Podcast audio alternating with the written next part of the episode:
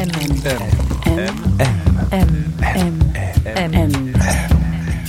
Le goût de M.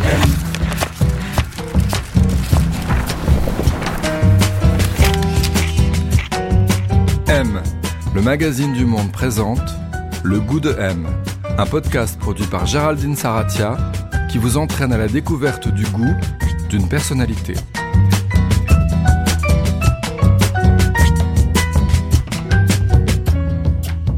Qu'avoir du goût Qui a bon goût Mauvais goût Et puis d'abord, comment se forme le goût Cette semaine, le goût de M s'invite chez Audrey Diwan. Elle est réalisatrice, écrivain et scénariste. Elle a commencé sa carrière dans la presse écrite, chez Technicart tout d'abord, puis Glamour et Stylist qu'elle a dirigé pendant plusieurs années. Son écriture s'est ensuite orientée vers le cinéma. Elle a été scénariste pour Éric Rochon, Valérie Donzelli ou encore Cédric Jiménez. Elle a d'ailleurs co-signé le scénario de Bac Nord, un des cartons cinéma de l'année. Et puis il y a trois ans, Audrey Diwan s'est essayée à la réalisation. Elle a signé un premier film, Mais vous êtes fou, une réflexion sur le couple et l'addiction avec Pio Marmaille et Céline Salette. Son deuxième coup d'essai, L'événement, adapté du roman autobiographique du même nom d'Annie Ernaux, est un coup de maître puisque le film a remporté le Lion d'Or lors du dernier festival de Venise. C'est l'histoire d'un avortement clandestin, celui d'Anne, une jeune femme d'origine modeste, étudiante en lettres dans la France des années 60, qui voit son destin totalement chamboulé par cette grossesse non désirée. C'est un film éprouvant, évidemment politique, qui résonne toujours très fort dans le monde de 2021 où ce droit, quand il existe, reste fragile et à défendre absolument. C'est aussi un film très fort sur la liberté, la sexualité, sur ce qu'est être une femme dans les années 60, mais aussi aujourd'hui. Alors pour parler de tout ça, et également de son parcours et de son goût, on a rendez-vous chez Audrey Diwan dans le 18e arrondissement de Paris, un immeuble haussmanien sur une petite place très vivante, entourée de cafés. On pousse la très lourde porte, direction le deuxième étage. C'est là.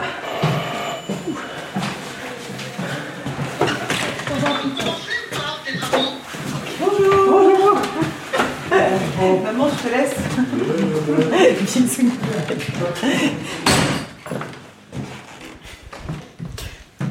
Audrey Diwan, on est chez vous. Est-ce que c'est un espace qui vous ressemble ici?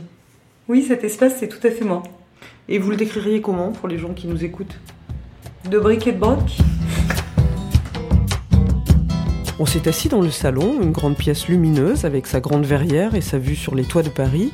Peu de meubles, un peu partout des livres, des films. Et là, je lui ai demandé quel était le goût de son enfance, celui dans lequel elle avait grandi. Je dirais que mon enfance était multiculturelle. Mon père est d'origine libanaise, ma mère est, franco-roumaine. Et on a vraiment grandi dans un univers qui était plus de l'ordre de la famille, de la cellule souche, je dirais, avec les cousins, les cousines, avec des, des langues différentes autour de la table, avec des références culturelles diverses. Mon enfance, ouais, elle était très mixée.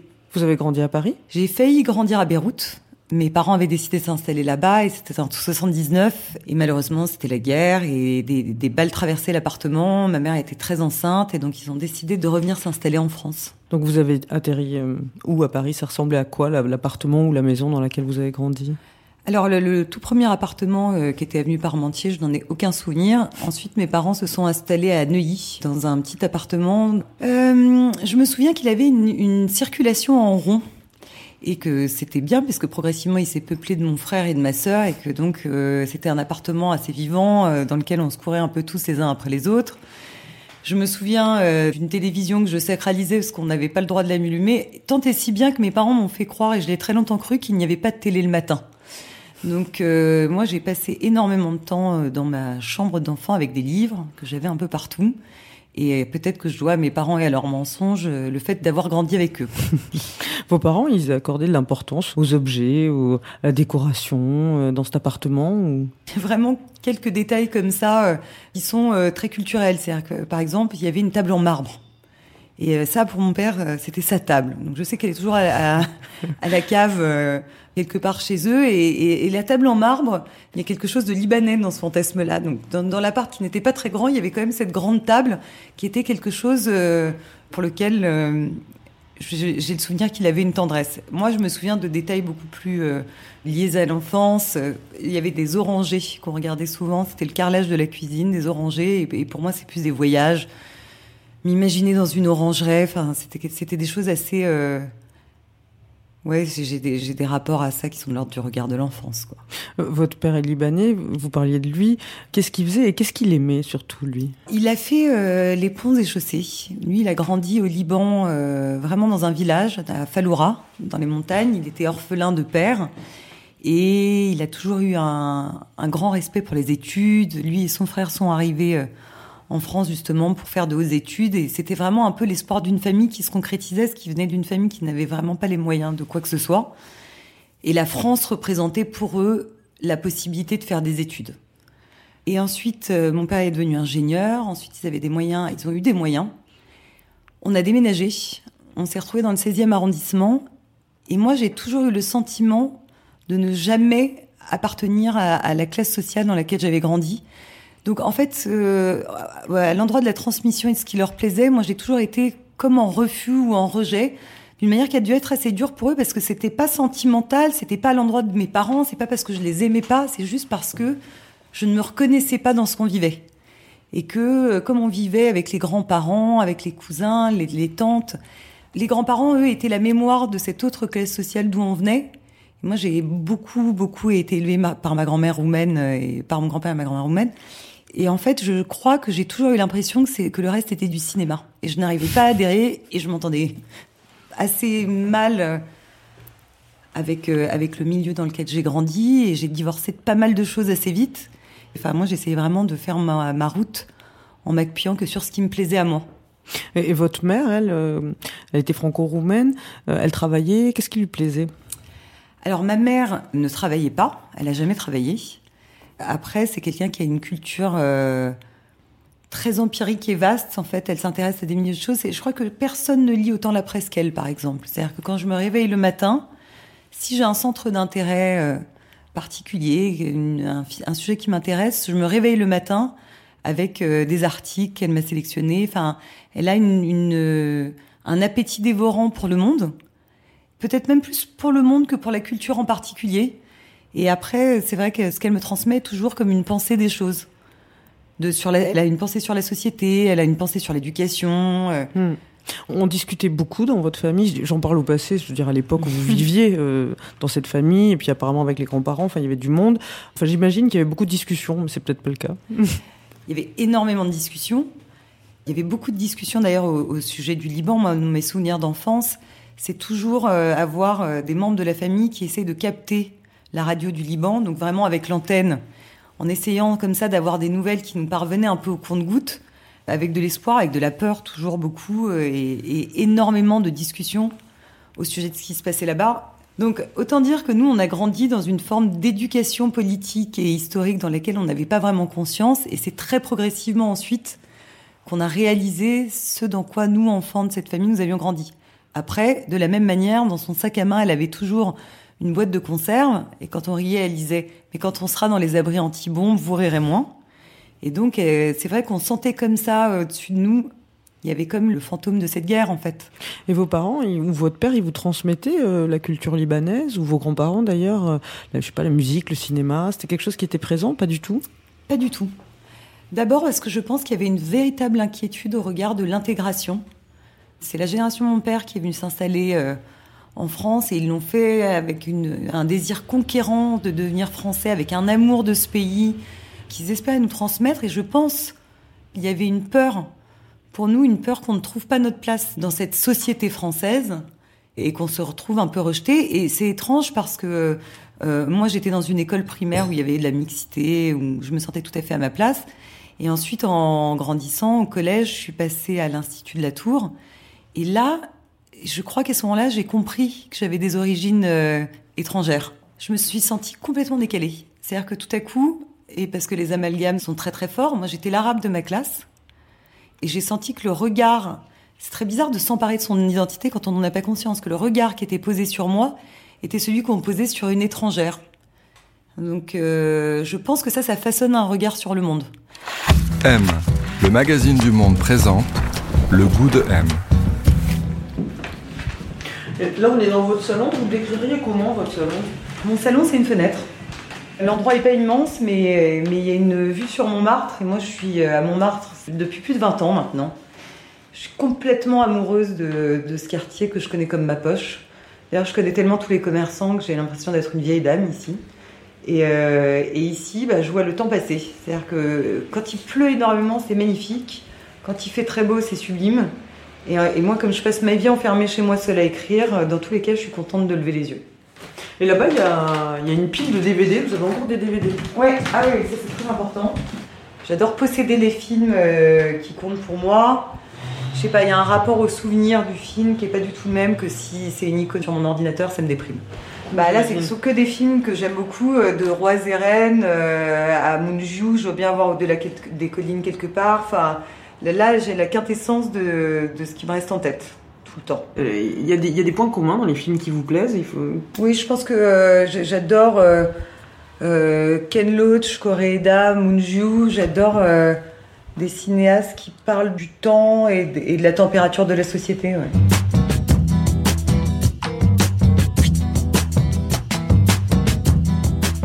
Moi, je, je ne m'intéressais qu'à la lecture petite.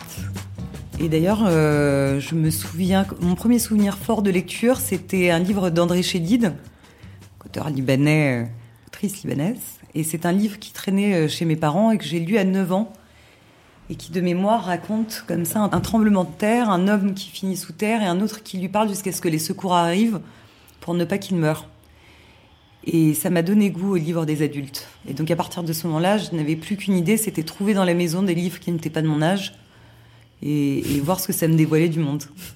Mais j'avais besoin d'être d'être seule et dans les livres et je me réveillais extrêmement tôt le matin et puis j'allais me planquer avec des livres. Je suivais, je ne suivais rien en cours d'ailleurs. Non. Et j'avais toujours un livre planqué juste sous la table jusqu'au moment où je me faisais choper.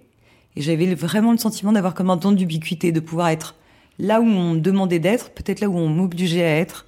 Et je pense que ce rapport euh, fiévreux avec le 16e, je l'ai senti tôt. Et puis là où j'avais envie d'être, c'est-à-dire à peu près partout ailleurs, quoi.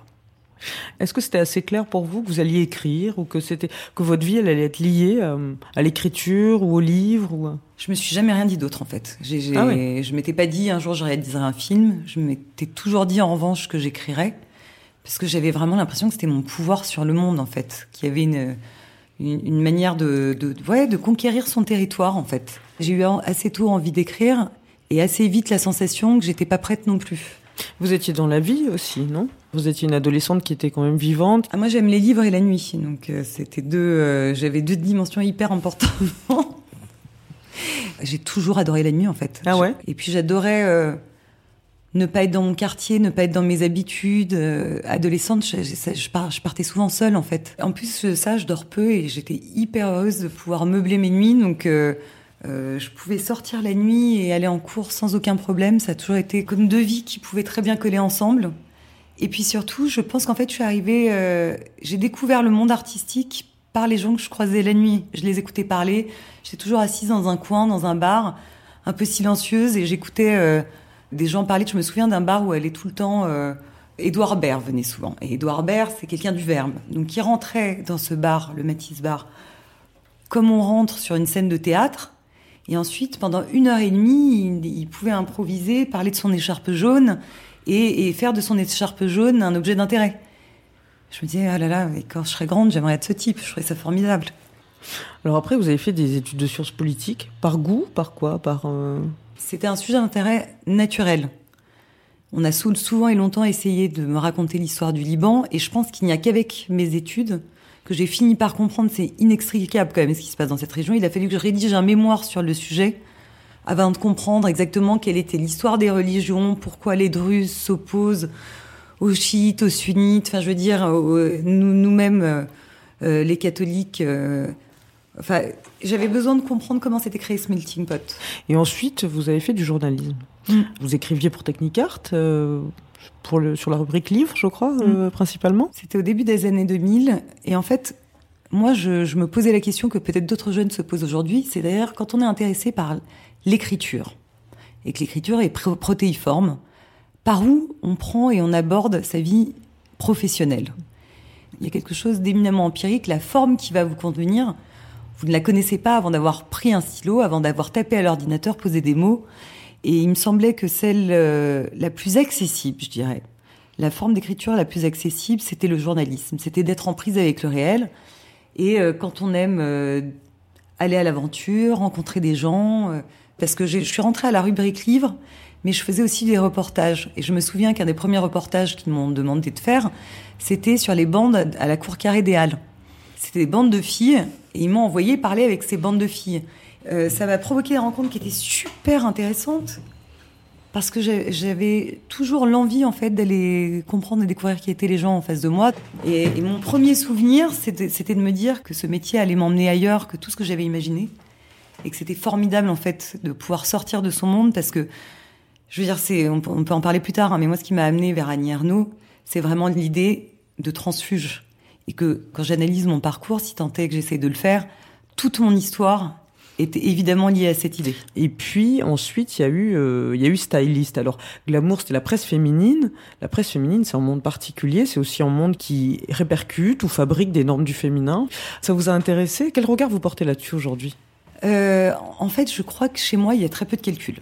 Donc, comme je ne me destinais à aucune carrière particulière, mais que j'avais envie d'être libre, et ça, je pense que c'est, ce sera toujours le cas, je me suis laissée aller au gré des propositions qu'on me faisait. Et ce qui a été hyper important pour moi, c'est que Glamour m'acceptait comme j'étais. C'est-à-dire que je sortais de chez Technicart, j'avais travaillé dans la production, euh, pour la société de production de Joy Star qui s'appelait Comate Prod à l'époque où ils faisaient pas mal de documentaires. On avait travaillé ensemble sur un documentaire. Donc elles acceptaient le fait que j'étais un peu un électron libre que je sortais la nuit.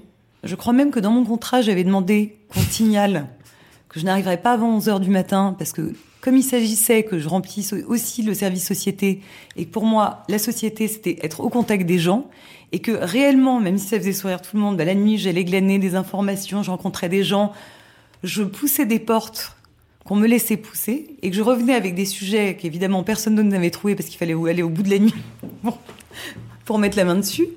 Et, donc moi, j'ai vécu ces années comme un grand moment de liberté. Et puis parallèlement, j'ai eu deux enfants, euh, j'ai écrit des livres. Et voilà, le, seul truc que je leur avais demandé, c'était de me laisser faire autre chose à côté, de me laisser explorer tout ce que je voulais explorer. Et glamour, euh, je ne sais pas quel regard je porterai aujourd'hui sur ce qu'on a écrit à l'époque. Ce qui me trouble, c'est que si je rouvre un glamour de l'époque, je ne sais pas du tout si je vais me retrouver dans ce qu'on racontait à l'époque, dans ce que j'ai moi-même signé, et en fait, hein, je me dis qu'un jour, je vais faire cet exercice-là, parce qu'en fait, euh, moi, je pense qu'il faut absolument embrasser tout ce par quoi on est passé. Et qu'on ait construit des idées qu'on s'est faites sur le monde et de ce qu'elles sont devenues ensuite. Et je trouve que c'est très important d'aimer tout ce par quoi on est passé. De ne jamais rien rejeter, de ne jamais rien chercher à oublier, et, mais de justement considérer en quoi chaque chose fait partie d'un parcours. Et puis vous écrivez euh, deux romans aussi à cette époque-là. Euh, il y a La fabrication d'un mensonge et puis de l'autre côté de l'été en fait, deux livres. Vous êtes aussi éditrice, je crois, freelance ou chez De Noël en fait pour des primo écrivains. En fait, je m'applique à faire en sorte qu'on puisse pas raconter ma vie. Je sais pas si vous en êtes bien rendu compte, mais mais non, mais en fait, je, je pense que mon territoire c'est l'expérience.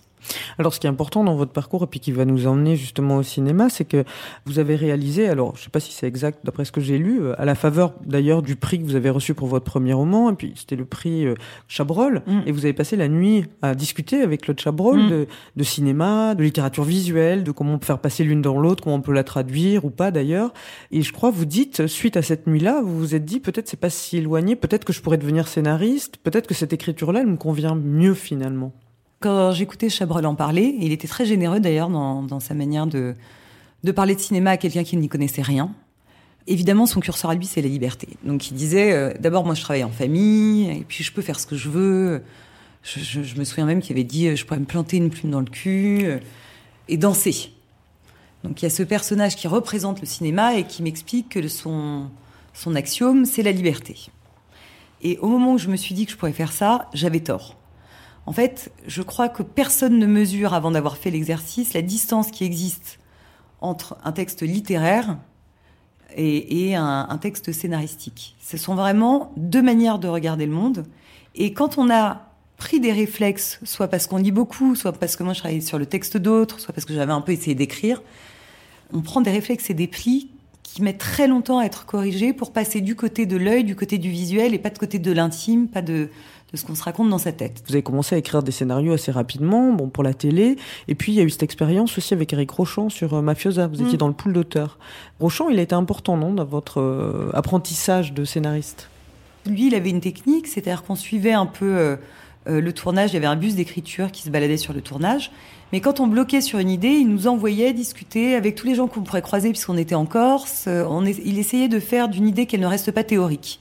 En fait, je pense que pour la première fois, et c'est ce qui était important parce que ça me donnait une méthode pour commencer à m'en parler de cette manière d'écrire, il reliait des choses que je connaissais, c'est-à-dire comment aller vers l'autre, l'écouter, essayer de comprendre l'endroit où son propos résonne et ensuite repartir vers l'écriture. Et moi, ma formation journalistique, mes études de sciences politiques, tout était tourné vers le monde. Donc tout à coup, je comprenais comment je pouvais connecter le monde avec mon désir de dire.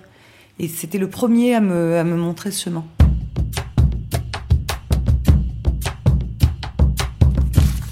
M. M. M. M. M. M. Le goût de M.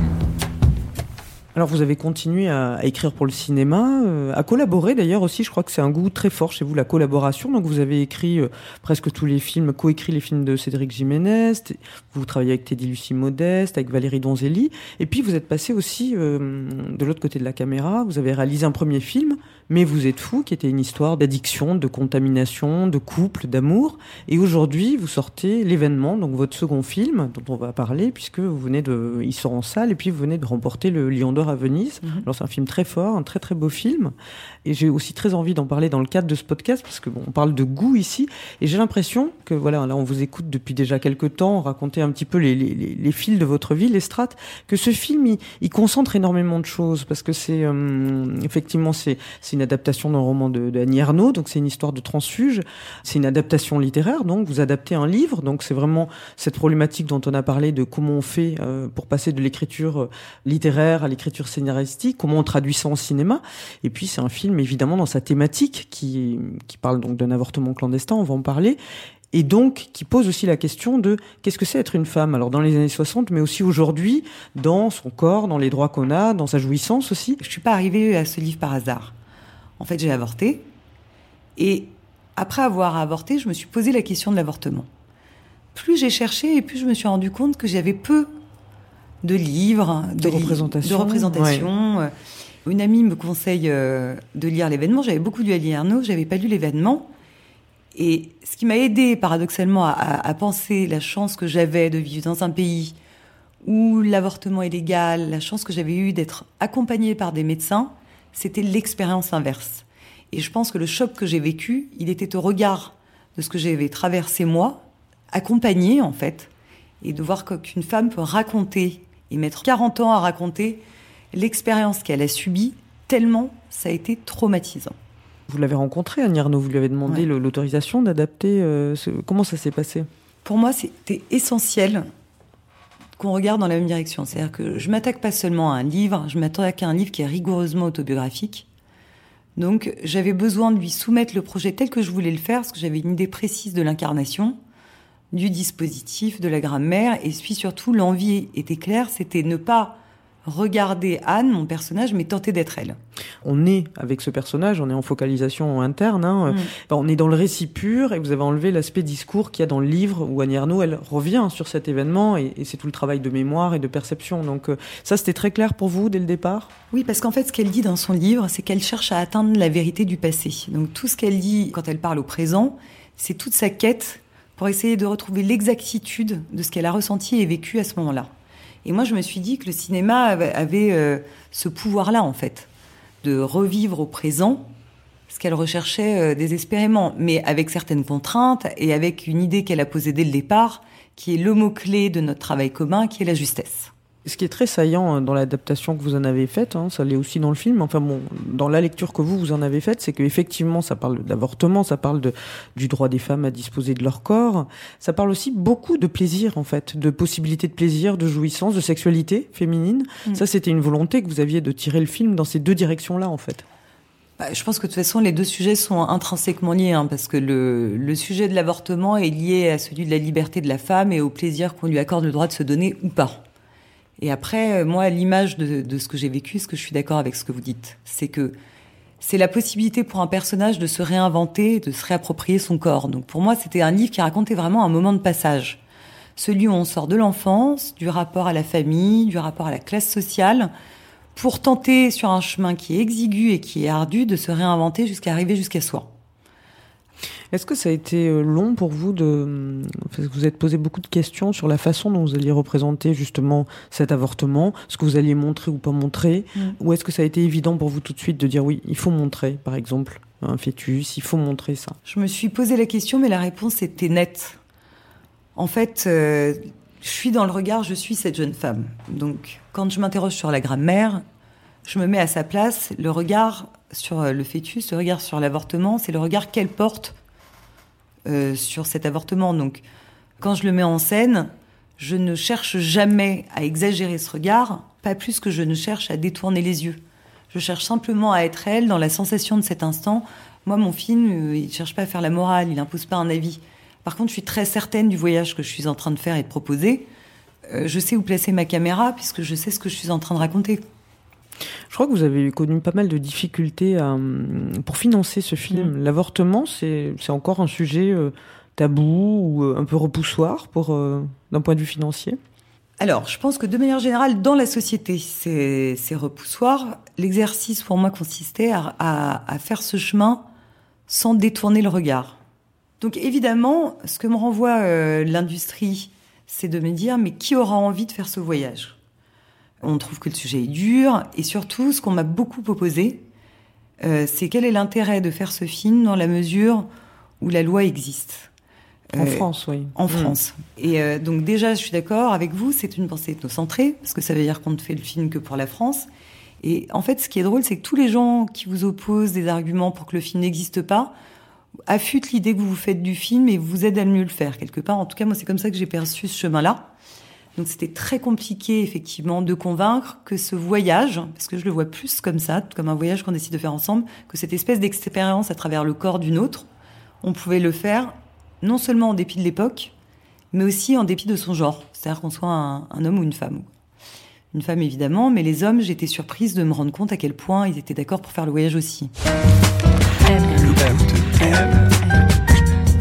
Le goût de M.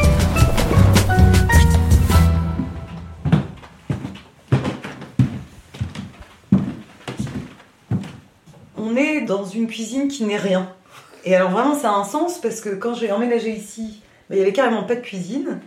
Donc on est dans une euh, magnifique cuisine euh, Ikea avec des ampoules qui tombent du plafond et dont je m'étais promis qu'un jour elles deviendraient autre chose que des ampoules qui tombent du plafond accrochées à des fils. Mais c'est un endroit plein d'espoir. Je vous montre ou pas? Ouais. Parce qu'en fait, j'ai commencé à cuisiner euh, parce que je ne supportais plus de mal nourrir mes enfants. Et donc, maintenant, je commence à avoir des collections. J'ai une épicerie fine chez moi. Je commence à avoir des herbes qui peuplent ma cuisine, ce qui veut dire que je me suis attelée à l'exercice de la cuisine et que si cet endroit est nul, bah, il va peut-être pas le rester éternellement. Bah, cette cuisine, elle est tellement rudimentaire qu'elle dit quelque chose, je pense. et elle dit tout mon espoir qu'elle le soit un peu moins un jour. Parce qu'elle est tellement rudimentaire qu'elle peut faire un peu appartement témoin. Pas chic, mais témoin.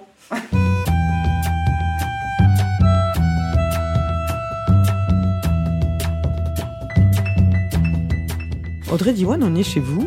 Quelle relation vous entretenez avec les objets?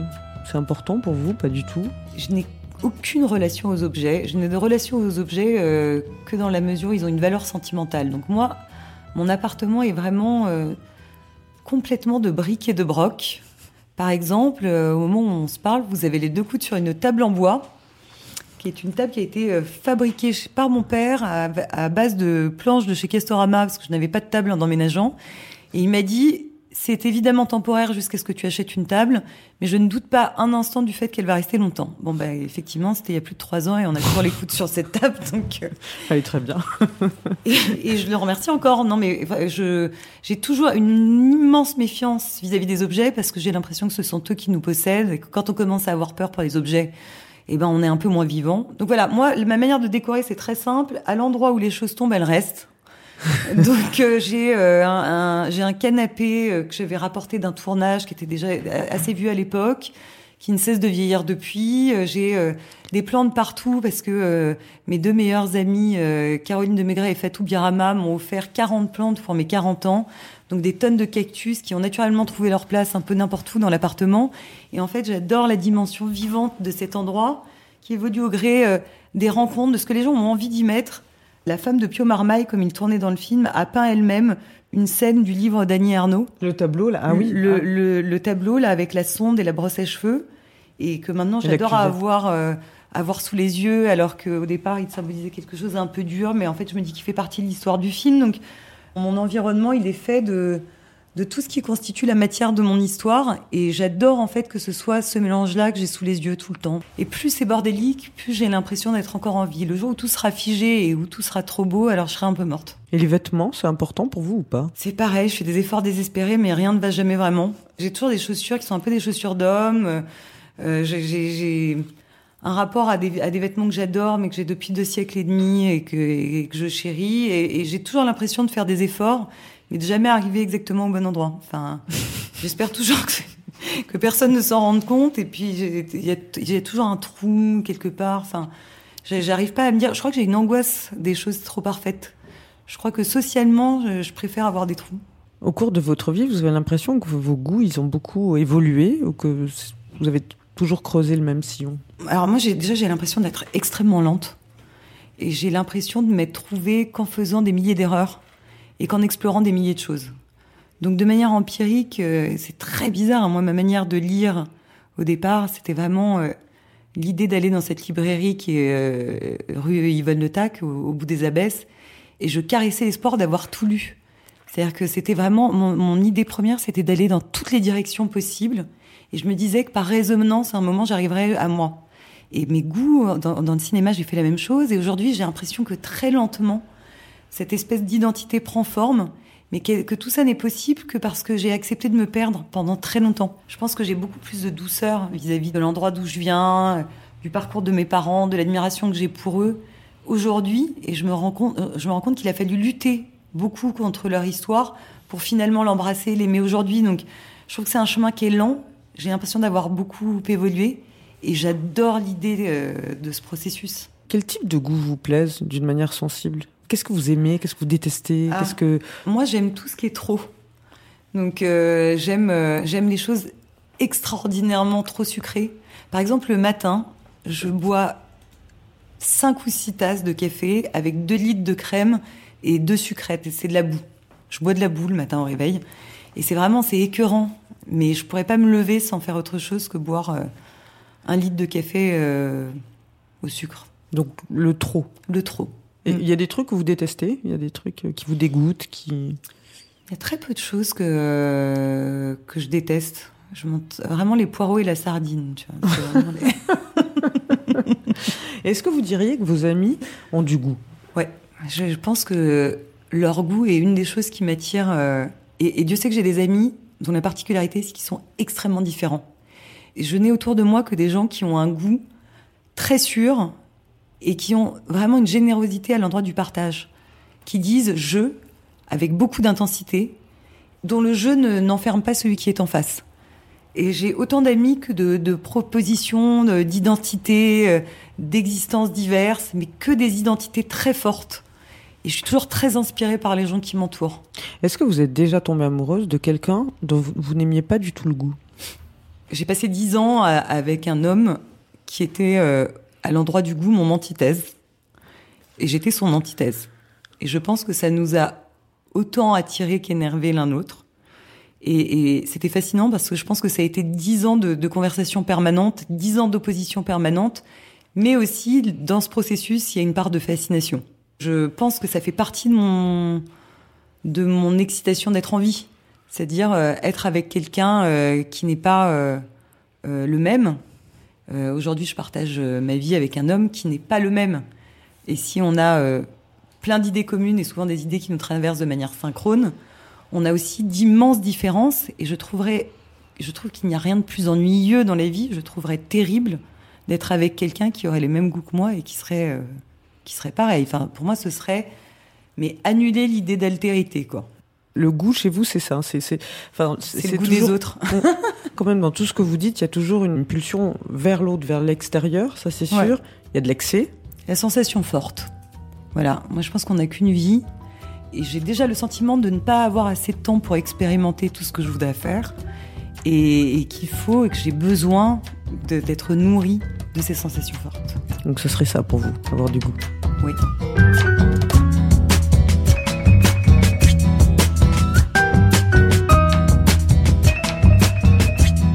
Voilà, c'est la fin de cet épisode. Il a été réalisé par Guillaume Giraud, préparé avec l'aide de Diane Lizarelli et Mélissa Fulpin et produit par Genre Idéal pour M, le magazine du monde. Ce podcast est en accès libre, on se retrouve donc la semaine prochaine. Pour soutenir le monde et soutenir le travail de nos journalistes, abonnez-vous sur lemonde.fr.